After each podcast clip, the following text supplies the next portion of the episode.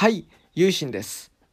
この放送を録音してるのが9月の21日なんですけども、まあ、ちょっと配信と、えー時差があると思うんですけども、なんとですね、今度11月23日祝日の月曜日に NHKFM で今日は一日アイマス三昧の放送が決まったらしいですね。いやもう本当にめでたいって感じですね。あのこの「なんたら三昧」っていうシリーズ、えー、とその特定のジャンルを決めて、えー一日中その曲をずっとオンエアするっていう、まあ、そういった大人気の番組じゃないですかそれがついに「えーアイマスアイドルマスター」シリーズの楽曲が三昧できるっていう、まあ、今年15周年のやっぱ年っていうこともあっていやもう本当についに来たかって感じで。いや嬉しいですね。もう楽曲だけでも1,000曲以上あるんですけどいや何が流れるんですかね。いやまあみ皆さんのリクエストがどんどんいくと思うんですけど。僕はそうですね、まあ、話すとちょっと長くなっちゃうんで、まあ、1曲だけとりあえずあの今お話しするとあのシャニマスアイドルマスターシャイニーカラーズのユニットのノクチルっていうユニットがあるんですけどもそのノクチルの「いつだって僕らは」っていう曲が、まあ、今めちゃくちゃ僕聴いてるんで、まあ、CD も出たばっかりで、まあ、その「いつだって僕らは」流れてほしいですね。いやもう本当に今からもうもうすごく楽しみで高まってるって感じで。いや本当に全国のプロデューサーの皆さんと盛り上がっていきたいですね。でそれで今回なんでこんな話をしたかっていうとこの「なんたら三昧」っていう「三昧」っていう言葉これ実は仏教的な言葉が由来となってるんですよね。で今回はちょっとそのことについてお話ししてみたいと思います。でこの「三昧」っていうのは、まあ、仏教の、えー読み方だと字は同じなんですけども「三昧」って発音しますね。でこれは古いインドの言葉であるサンスクリット語のサマーティっていう言葉の音写音を移した言葉なんですね。漢字に意味があるっていうよりもその音を訳していただいてるっていう感じなんですよ。でその三枚っていう言葉の意味は心を一つのところにこう向けて集中するっていういわば瞑想の境地っていうことを説明する言葉なんですね。何々三昧とか何々三昧とかって今でも言うと思いますけどもこれって、まあ、一つのことに集中しているつまり夢中になっているっていうことをまあ表せるかなと思うんですよね。でおそらくそういった意味でこの NHKFM さんの「なんたら三昧」っていうコーナー番組も、えー名付けられていると思うんですけども、まあ、本当にこの「アイマス」がついにっていう、まあ、ちょっと話が戻っちゃいますけど、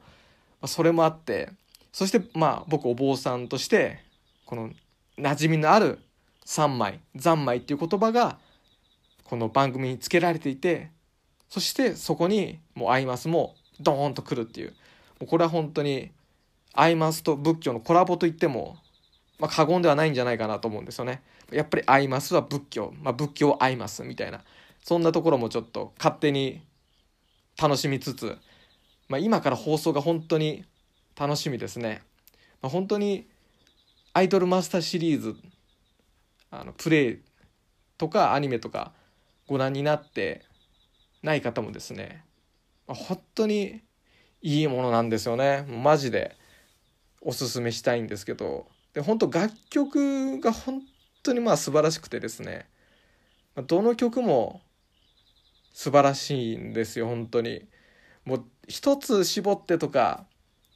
全然言えないんですよ。本当にずっと語ってられるっていうかもうずっとファミレスでだべっていたいっていうぐらいのもう感じなんですよね。で僕がアイマスと出会ったのはもうすでに仏教のラジオとちょっと関係なくなってきてますけど10年ぐらい前かな。9年ぐらい。2010年とか11年とかにえっ、ー、とアイドルマスターシリーズの、まあ、初代っていうんですかね。そのナムコプロダクションっていう芸能プロダクションを舞台にしたシリーズがあるんですよね。これが一番最初のもので。でそれがアニメ化したんですよ。えーと、それがあの、まあ、通称、えー、アニマスとか言いますけどそのアニメを、えーとまあ、僕の絵描き友達の先輩が勧めてくれたんですよねもうこれ絶対見た方がいいよって。で僕は、ね、その時アイマスは知ってたんですけどそのアイドルっていうものに対してもあんまりその詳しくなかったので自分からはそんなプレイしたりとかっていうことはなかったんですよね。でアーケードとか XBOX とかでしたっけ？最初って。それであんまりゲーセンとかも行かなかったんでアイマスっていうのを知ってたけどよくわからないっていう感じで。でそこでえっ、ー、とこのアニメは絶対見ろって感じでで見始めてそしたらもうめちゃくちゃハマっちゃったんですよね。もういやほんとリアルに確か泣いたと思うんですよ。最終回とか。涙が流れて。いやマジいいな。アイドルってめちゃくちゃいいやんっていう風になって。でそっからアイマスっていうものにすごく惹かれていって。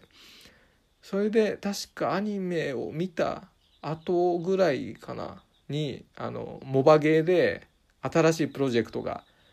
始まるっていうので。でそれがアイドルマスターシンデレラガールズ。っていう、まあ、今も続いてるプロジェクトなんですけども。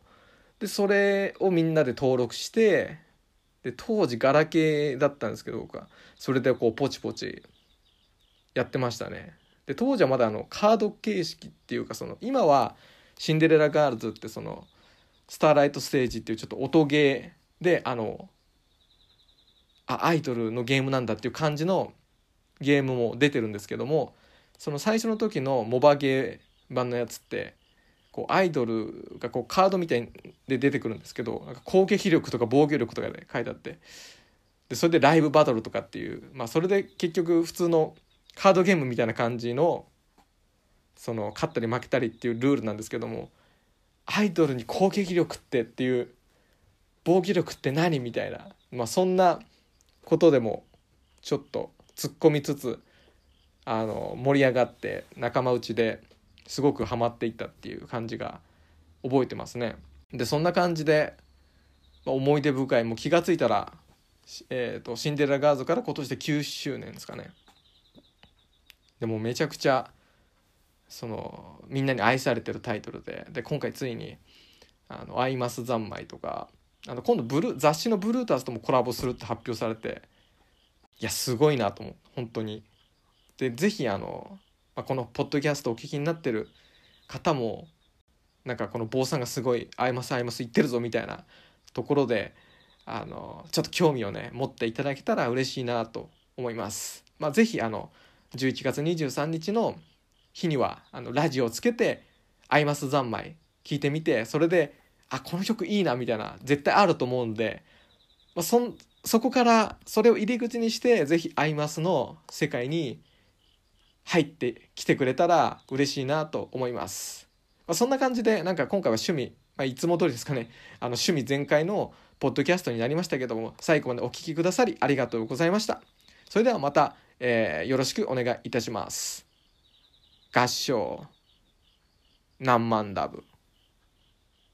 はい、どうもすみませんすみません。えっ、ー、とですね、このアイマスシリーズについてちょっと話すのに夢中になってて、この3枚っていうことと、今回のこのアイマスについてのこの話のオチを話すのを忘れてたんですけども、この3枚っていうのが、その心を一点に集中している状態っていうことを指すっていうふうにお話ししたと思うんですけども、つまり、まあ、そういうふうに一つのことに夢中になるっていうのがそのアイドルマスターシリーズのあのアイドルとかプロデューサーの姿にも重なると思うんですよね。一つの目標に向かってトップアイドルに向かって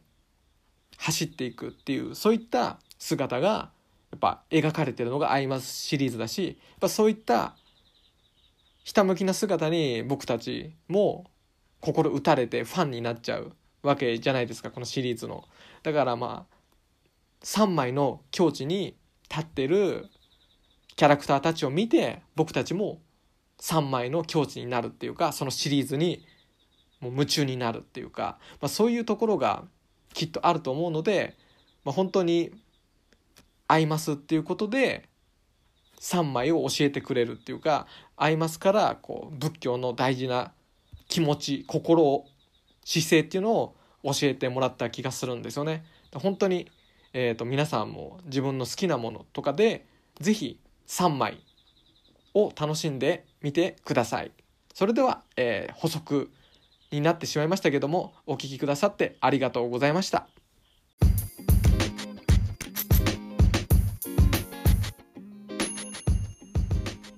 この番組では皆様からのご意見ご感想トークテーマのリクエストを募集しています宛先は概要欄にある僕の Twitter アカウントまでリプライや DM でお待ちしております。